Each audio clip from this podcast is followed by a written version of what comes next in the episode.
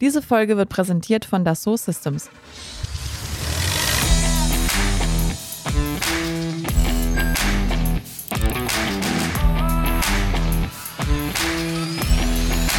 Technik aufs Ohr. Hallo und herzlich willkommen zu einer neuen Folge von Technik aufs Ohr Spezial. Heute haben wir ein Thema, was sicherlich ganz super interessant sein wird, nämlich das neue Einmaleins des Autos oder warum mit Elektroautos alles anders ist.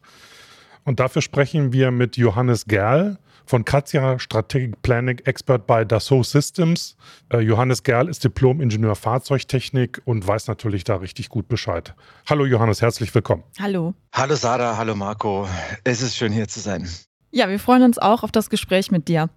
Ja, zu Beginn, bevor wir jetzt mal so richtig in die Fragen einsteigen, ähm, hast du uns ja vorher verraten, dass du gerne klassische Autos restaurierst, so als Hobby. Da wollen wir gerne erstmal ein bisschen was von dir hören. das stimmt. Und äh, ich kann sagen, ich bin mit vier Rädern zur Welt gekommen, sodass ich es auch im, in der Freizeit nicht lassen kann, mich mit Autos auseinanderzusetzen. Und so sind die Elektroautos mein Beruf und die Klassiker mit Verbrennungsmotor mein Hobby.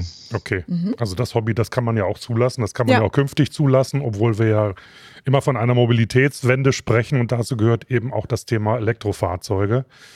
Und dann komme ich aber jetzt mal mit der ersten Frage. Wo stehen wir denn mit der Entwicklung von Elektroautos aus Sicht des Fahrers und des Käufers? Wie ist denn da der Stand der Dinge inzwischen?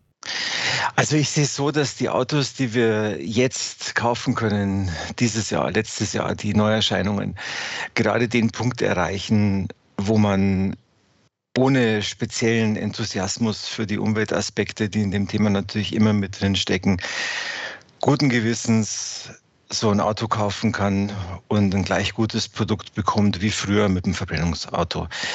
Und das betrifft zunehmend die Reichweite.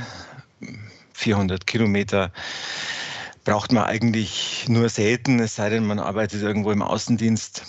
Ähm, und es betrifft die Kosten und es betrifft vor allem auch die Qualität und den Spaß, der von den Fahrzeugen ausgeht. Also für mich ist der Zeitpunkt gekommen, ähm, ein voll konkurrenzfähiges Produkt zu haben mit dem Elektroauto. Aber wir sprechen ja immer wieder mal, Diskussionen geht es um das Thema Akku, um das Thema äh, Kosten, äh, um das Thema Umweltfußabdruck. Ist das für dich alles inzwischen auch in der Weiterentwicklung fortgeschritten oder wo sind wir da gerade? Ja, also zunächst mal machen wir das Ganze ja, um unseren CO2-Footprint zu reduzieren. Äh, mhm. Und da äh, sind wir natürlich schon von Faktoren abhängig, die man als Konsument nicht unbedingt sehen kann. Ne? Also ist das Auto in China gebaut, wo noch relativ viel äh, Kohle verstromt wird, oder wird es in Europa vielleicht noch in einem skandinavischen Land gefertigt, wo viel mit Wasserkraft gebaut wird, wo viel ähm, mit Atomstrom gearbeitet wird und entsprechend der CO2-Abdruck natürlich viel geringer ist. Also diese Faktoren alle eingerechnet kann man sagen, dass man in einem europaweiten Durchschnitt mit dem Elektroauto in der im Gesamtlebensdauer CO2-Footprint in jedem Fall auf vielleicht zwei Drittel kommt. Mhm. Und im besten Fall, sagen wir, wenn man in Österreich, Skandinavien, Frankreich sein Auto bauen lässt und fährt und betreibt und dann auch wieder zerlegen lässt, kommt man sogar auf ein Viertel runter. Und das sind natürlich CO2-Emissionen, die wir uns auf Dauer nicht ähm, äh, nehmen lassen können. Ne? Also die müssen wir, die müssen wir einsparen. Ähm, also das ist das eine, der, äh, der energetische Teil. Äh, aber zum anderen äh, lassen Sie uns das nicht unter den Tisch fallen. Diese Autos sind faszinierend und sie machen im täglichen Umgang damit einfach einen Heidenspaß. Das lautlose beschleunigen und sich in den Sitz drücken lassen. Also ich kann davon immer noch nicht genug bekommen. ähm, so Sehr schön. Man muss nicht unbedingt ein guter Mensch sein, um äh, diese Autos gut zu finden. das ist auch eine schöne Aussage. Wunderbar.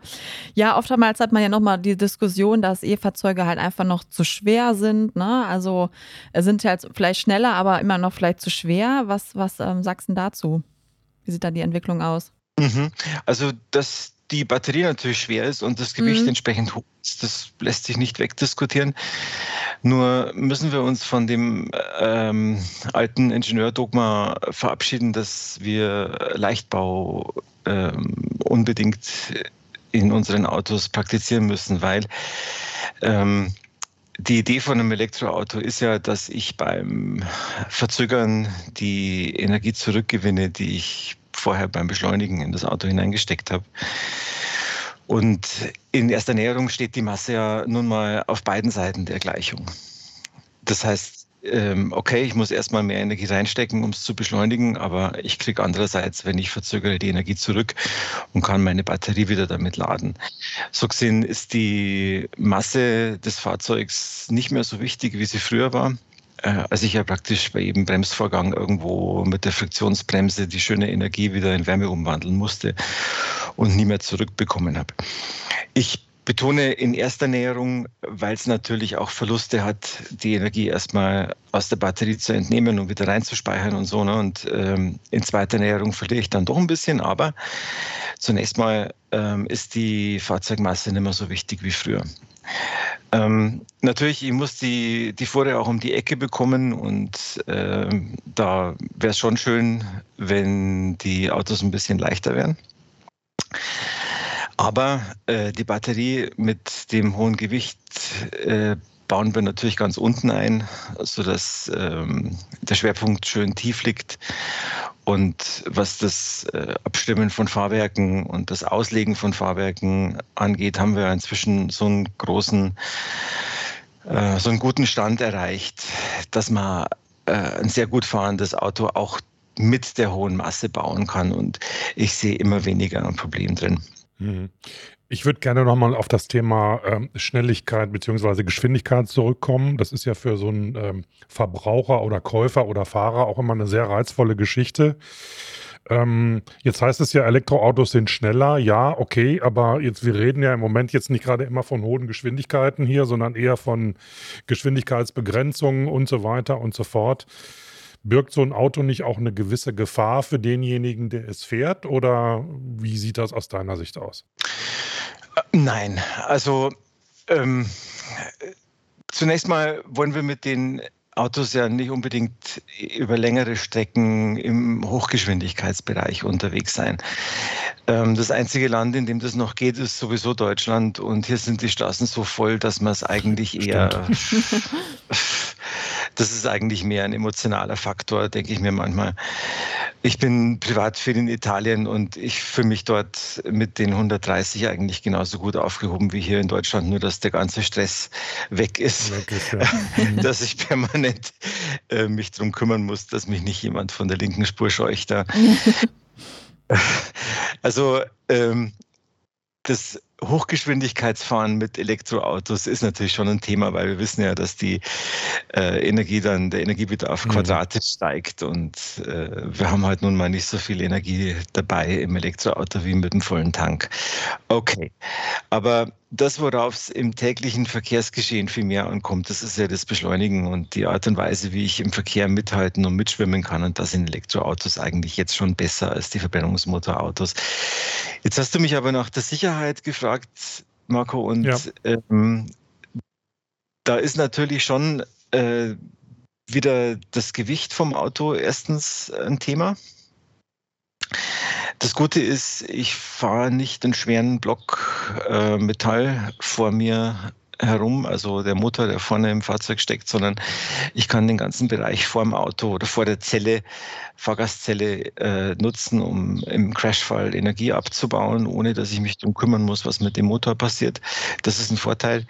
Zum anderen muss ich natürlich sicherstellen, dass mir nicht irgendwelche ähm, Kurzschlüsse in der Batterie passieren dass nicht irgendwelche chemischen Reaktionen in der Batterie stattfinden, die womöglich zum Brennen führen. Ähm, und das ist alles herausfordernd, aber lösbar. Genauso wie ein voller Tank Benzin eine Herausforderung ist, Klar, äh, ja. die man auch im Laufe der Jahrzehnte, die wir daran rumentwickelt haben, lösen konnten. Und so wird es auch mit der Batterie sein. Ja, ansonsten die nächste Herausforderung ist ja die Ladesäuleninfrastruktur. Also ähm ist ja so ein Gesamtpaket, ne? Also es muss ja auch alles da sein. Klar, zu Hause kann man sich das alles einrichten und so weiter. Es ist auch schon relativ kostengünstig zum Teil und bequem. Aber es muss natürlich da auch noch äh, mehr passieren. Da würden wir natürlich auch gerne mit dir drüber sprechen. Ja, also das ist natürlich eine, eine, Herausforderung mindestens ebenso groß wie das Bauen der Fahrzeuge, der Aufbau der Ladeinfrastruktur. Ähm, ideal ist es ja zunächst mal so, dass man sein Auto zu Hause auflädt, ne? wenn es eh nachts nicht gebraucht wird oder wann auch immer man glaubt, sein Auto nicht brauchen zu müssen, kann man es ja aufladen.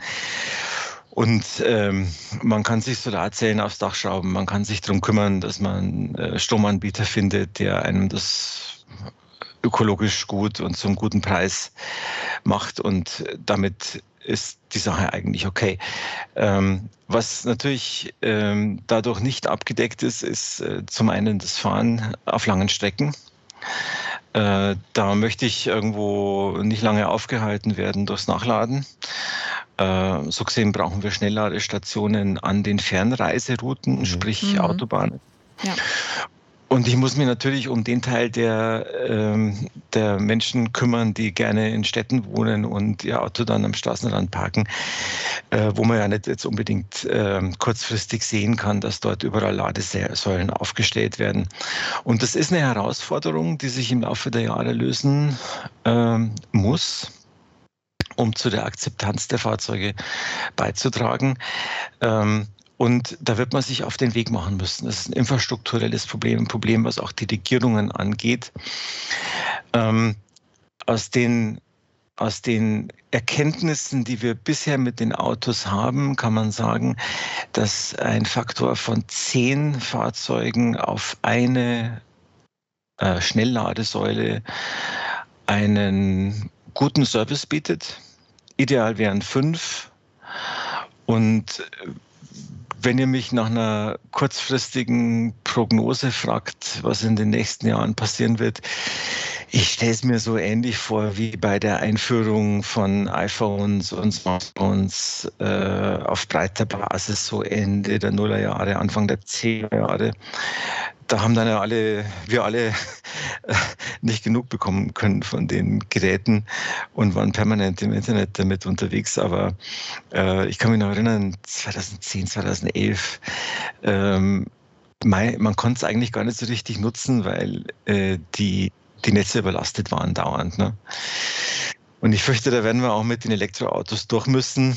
Aber mittelfristig ähm, ist das ein genauso lösbares Problem wie alles andere. Mhm. Mhm. Ich würde gerne noch mal einen Aspekt ansprechen, ähm, das Thema autonomes Fahren und so Elektrifizierung des Individualverkehrs. Das geht ja irgendwie alles im Moment Hand in Hand. Da wird viel geplant, gerade bei diesen Megacities, die da äh, in, in, Rede stehen und so weiter. Oder wie kriegen wir das dahin, diese ganzen Autos in irgendeiner Form zu koordinieren? Da fallen so Beispiele oder Schlagworte wie Highspeed, Kolonnenfahrt. Kannst du dazu was sagen? Ja, also gerade die Highspeed-Kolonnenfahrt ist ja ein, äh, ein jahrzehntealter Ingenieurtraum. Ne? Ja. Wenn wir äh, mit 120, 130 unterwegs sind, äh, ich müsste mir jetzt kurz ausrechnen, aber ich glaube, da wird wohl etwa 90 Prozent der aufgewendeten Energie in den Luftwiderstand gehen. Ähm, jetzt haben wir ja über die Elektroautos äh, schon mal es geschafft, die beim Bremsen verloren gegangene Energie zu retten. Und wenn man sich jetzt noch vorstellt, man könnte auch die Energie retten, die sonst in die Überwindung des Luftwiderstands gesteckt wird, dann kämen wir langsam auf richtig, richtig gute Energieverbräuche in den Autos. Ähm, können wir nicht tun, wenn ein Mensch am Steuer sitzt, denn der braucht halt nun mal Reaktionszeiten und wenn man sich so eng auffährt, dann führt das zu Unfällen, aber die, eine Maschine kann das sehr viel besser. Und so darf man träumen von elektrischen ähm, Kohorten, die äh, im Hochgeschwindigkeitsbereich sich dann auf der Autobahn zusammenschließen und vielleicht irgendeinem klugen Algorithmus, der dafür sorgt, dass jeder mal zahlen muss, der vorne fährt, und dann hätten wir ein sehr, sehr effizientes Verkehrskonzept, nämlich Kolonne äh, auf Fernreisen und trotzdem individuelle Anfahrbarkeit von irgendwelchen Zielen abseits der großen Strecken. Das wäre schon fantastisch. Und ich denke, mit der Elektrifizierung und den Ansätzen vom autonomen Fahren bewegen wir uns da in großen Schritten drauf zu. Ja, kannst du vielleicht nochmal so ganz kurz sagen, äh, sehr präsent vielleicht, was ist das alles Entscheidende für dich für den Bau von E-Autos in der nahen Zukunft? Wenn wir noch mehr aus den Autos rausholen wollen, sowohl in puncto Lebensdauer der Batterie als auch Energiedichte, mit allen angeschlossenen Fragen, wie zum Beispiel Fahrzeuggewicht und so weiter, ähm, dann werden wir noch Fortschritte machen müssen in der Energiedichte der Zelle. Sprich, ähm, eine 80 Kilowattstunden Batterie, wie wir sie heute in den aktuellen Fahrzeugen haben, ist okay, aber 150 wäre noch besser und das wird sich über die Zelle lösen müssen. Da gibt es Technologien, die darauf warten, eingeführt zu werden, äh, die genau dieses Potenzial versprechen. Ähm, aber das wird noch dauern.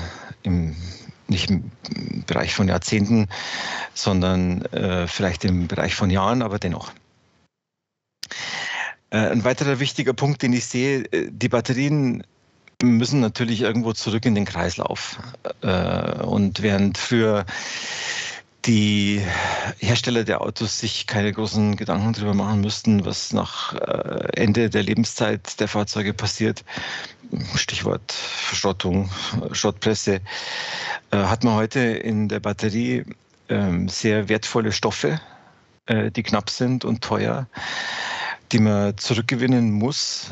Und zwar am besten so, dass man die Informationen über den Bau der Batterie bei, beim Zerlegen der Batterie zur Verfügung hat. Und das bringt die Hersteller in die Pflicht äh, die diese Pflicht ja auch sehr ernst nehmen. Und ich denke, da wird äh, man mittelfristig äh, sein Auto und seine Batterie einfach beim Hersteller zurückgeben.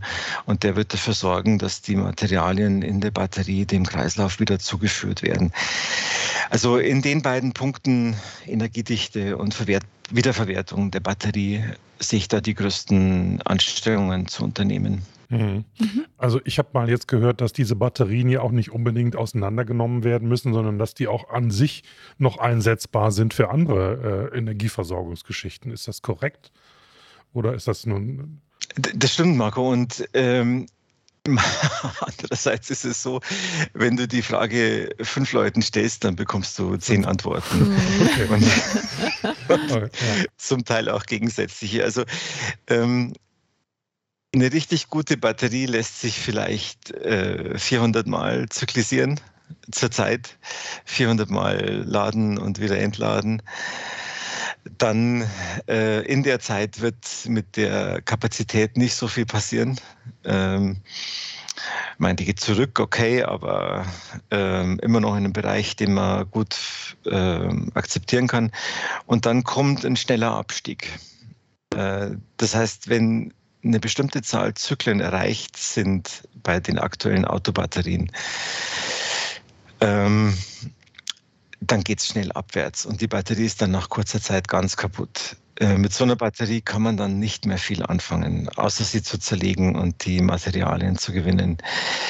Wenn man sich andererseits vorstellt, äh, man baut Batterien für den stationären Einsatz, die völlig anderen äh, Anforderungen genügen müssen, ähm, also eine Batterie, die ich vielleicht zu Hause habe und die mir den Solarstrom tagsüber speichert und dann vielleicht nachts ans Auto weitergibt, dann sind da ganz andere ähm, Anforderungen damit verknüpft und da kann ich mir schon vorstellen, dass man äh, die Batterie erstmal hier und dann dort verwendet. Im Einzelnen wird sich das zeigen müssen. Im Moment muss ich sagen, mein persönlicher Eindruck und ich möchte das wirklich ausdrücklich als Meinung sagen, nicht als gesicherte Erkenntnis. Meine Meinung ist, dass die Batterien nach dem Ende ihres Dienstes im Auto nicht mehr für weitere Zwecke verwendet. Zumindest nicht komplett. Einzelne Zellen vielleicht schon eher. Ja, dann würden wir natürlich jetzt gerne, eingangs hatten wir über die Entwicklung von E-Autos aus Sicht von Konsumenten gesprochen, dann aber jetzt gerne auch auf die ja, ähm, Entwicklersicht quasi einmal schauen. Wie ist denn da der Stand der Dinge? Genau, jetzt machen wir das Das-So-Fenster auf. Genau, sozusagen. ja. Hey, das ist das So-Fenster. Uh. Äh, ja, also ähm, bei den Elektroautos haben wir es schon mit einem System zu tun, das in, äh, in höchstem Maße die Einzelteile miteinander verknüpft. Ähm, ich mache mal ein Beispiel. Ähm, ein Auto, das ich kürzlich gefahren habe, ähm, Elektroauto der neuesten Generation, da wird, um möglichst viel Energie ähm, zurückzugewinnen, wenn das Auto eben verzögern muss, äh, ein adaptives System eingesetzt, das permanent die Umgebung äh, scannt und mir dann eben ermöglicht, durch ein Fahrerassistenzsystem äh, zu möglichst großen Teilen die Rekuperation zum Verzögern einzusetzen und nicht etwa die Friktionsbremse. Ähm, da sieht man schon, ähm, es werden Dinge miteinander verknüpft, die beim klassischen Verbrennungsmotorauto eigentlich wenig miteinander zu tun hatten. Ich konnte äh, früher einen Zylinderkopf entwickeln, ohne dass der Entwickler des Navigationssystems irgendwas davon wissen musste. Und die Zeiten sind vorbei. Also bei den autonomen elektrischen Fahrzeugen spricht praktisch jedes Steuergerät mit jedem anderen. Und das ist für uns Hersteller von Entwicklungssoftware natürlich eine große Herausforderung. Wir müssen dafür sorgen, dass unsere Kunden die besten Tools vorfinden, um diese Systeme zu entwickeln. Und für uns bei der So heißt das, dass wir äh, zunehmend einen Plattformgedanken verfolgen. Das heißt, wir bieten eine Softwarelösung an, die alle Teilbereiche umfasst und miteinander vernetzt, einheitliche Datenstandards bietet, um genau dieses stark vernetzte System entwickeln zu können, das die Kunden jetzt entwickeln müssen. Kunden heißt in unserem Fall natürlich die Hersteller der Fahrzeuge und Komponenten. Ein zweiter Punkt, den man vielleicht noch erwähnen kann, äh, wir stehen natürlich hier mit den Elektrofahrzeugen vor völlig neuen Herausforderungen. Ne? Ähm, ich mache mal ein Beispiel, einer der, der bösartigsten Zerstörungsmechanismen in den Batterien ist das Ausbilden von solchen dendritischen Strukturen, ähm, also irgendwelchen spitzen, verästelten chemischen Gebilden, die mir, äh, wenn es dumm läuft, dann die Separatoren durchstechen. Äh, und das bedeutet, dass die Batterie dann sofort kaputt ist. Und ähm, sowas zu simulieren bedeutet, dass wir zunehmend in den molekularen Bereich hinabsteigen, sozusagen, äh, wo wir also früher noch ähm, mei, äh, äh, Körper und Steifigkeiten und, äh, und Massen und so weiter betrachtet haben, müssen wir jetzt bis zum Molekül, äh, um noch Vorhersagen treffen zu können. Und das ist natürlich auch für das so eine Riesenherausforderung, der wir uns hier stellen wollen und das auch gerne tun. Ähm, spielen dann für euch Digital Twins beispielsweise auch eine Rolle? Das ist ja auch so ein, so ein äh, Ding, wo wir immer wieder hören, dass Unternehmen das anwenden, um Simulationen zu fahren und so weiter und so fort. Absolut, absolut. Und ähm, auch hier wieder mit zunehmenden Verknüpfungen, von denen wir früher noch nichts wussten. Ja. Also irgendwelche ähm, Parameter, die bei der Produktion der Zelle eine Rolle spielen, werden dann nach Jahren der Benutzung der Autos in Beziehung gesetzt mit den Verschleißerfahrungen, die man mit einer Zelle macht. Sowas lässt sich natürlich nur über ein Digital Twin beherrschen. Ne? Ich muss ja die Möglichkeit haben, das im Labor äh, vorab zu berechnen, bevor irgendwo dann der Kunde in Kontakt mit dem Auto bekommt. Ähm, das ist eine große, wichtige Sache bei uns. Ja, dann gerne abschließend, äh, welche Strategien verfolgt denn das so Systems, um den Herausforderungen der E-Mobilität zu begegnen? Also wie gesagt, wir äh, setzen voll auf unsere Plattformidee. Mhm. Äh, wir nennen das die 3D Experience Plattform. Und in einem Satz gesagt bedeutet das, dass wir alle unsere Einzelsimulationsprodukte so miteinander vernetzen, dass sie für einen Kunden eine Entwicklungsumgebung, Entwicklungsumgebung ergeben, äh, die er durchgängig einsetzen kann. Ähm, das ist das eine, was wir aus, der, aus diesem Plattformgedanken äh, mitnehmen. Und das zweite ist, dass wir eben ähm, Technologien und Entwicklungsstadien miteinander vernetzen. Ähm, die man früher guten Gewissens nacheinander abarbeiten konnte, ähm, indem wir einfach die Sachen äh, simultan äh, vorantreiben. Jo, also haben komplexes erfahren, Thema, oder? haben wir eine Ja. Menge erfahren über Elektromobilität, Elektroautos, wie da Ja. die Entwicklung ist. Ähm, Johannes, wenn du das zusammenfassen würdest, was wir heute mit dir besprochen haben, gibt es so ein paar Bullet Points, die du zusammenfassend nennen möchtest, würdest. Was ist so das Wichtigste? Also ich glaube, äh, wir leben in der Zeit, in der die Autos von Verbrennungsmotoren auf Elektromotoren umgestellt werden. Das Ganze passiert, es ist in vollem Gange, es ist nicht mehr aufzuhalten und die Würfel sind gefallen. Ähm, ich glaube, dass es eine gute Sache ist, denn so kann der Verkehr äh, seinen Teil dazu beitragen, den CO2-Footprint zu reduzieren. Ähm, wir stehen vor riesigen Herausforderungen, das zu leisten, sowohl in der Infrastruktur als auch äh, beim Bau der Autos. Ähm, und in gleichem Maße wie die, die Pace bei den Unternehmen steigt, die die Fahrzeuge herstellen, steigt sie auch bei uns, bei den Herstellern von Software, die dafür benutzt wird.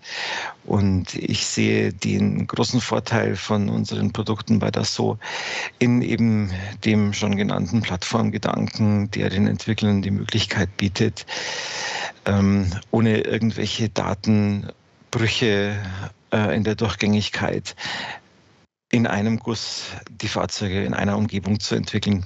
Ja, Okay. super. Ja, wunderbar. Eins möchte ich aber noch loswerden, äh, Johannes. Ich lese hier in meinem Skript so einen wunderbaren Satz. Taycan fährt Kreise um den 911. Also ich kann nur sagen, ein, ein Bekannter von mir, der über die möglichen finanziellen Mittel verfügt, hat sich jetzt so ein Ding vor die Tür gestellt und der hat mich Ah. irgendwann vor ein paar Tagen mal abgeholt, ganz stolz. Und hat gesagt, du willst du mal gucken, willst du mal eine Runde mitfahren? Und dann sind Ja. wir mal auf so eine äh, landwirtschaftliche Straße gefahren, wo sonst keiner ist. Und dann hat der einmal Gas gegeben und da hatte ich echt ein straffes Gesicht, muss ich wirklich sagen. Die Beschleunigung von diesem Auto vorstellen. ist unglaublich. Und jetzt bricht doch eigentlich für so einen klassischen äh, Fahrer eines 911, die Marke müssen wir ja nicht sagen, weiß ja sowieso jeder, Ja. äh, für den bricht doch eine Welt zusammen jetzt, oder?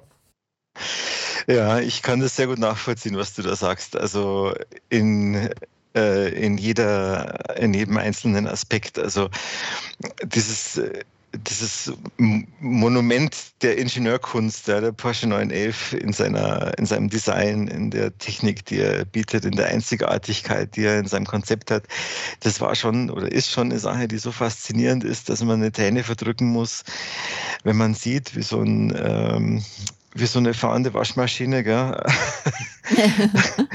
die einen Elektroantrieb hat, dann so viel schneller und noch faszinierender ist. Und ich glaube, man darf das ein bisschen vergleichen mit dem, äh, mit den klassischen mechanischen Armbanduhren.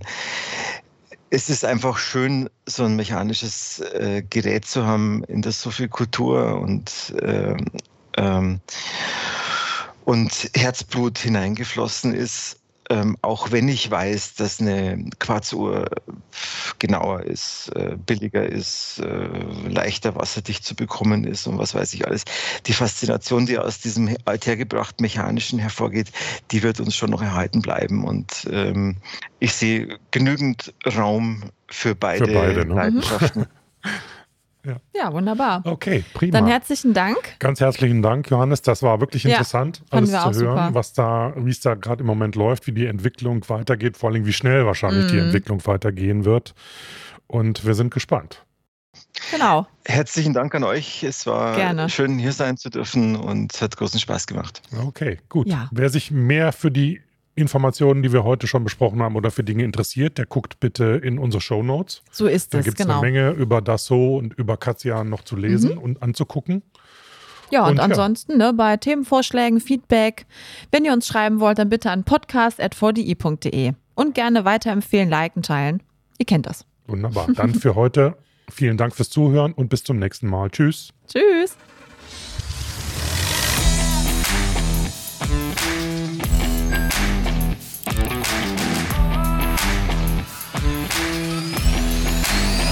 Technik aufs Ohr.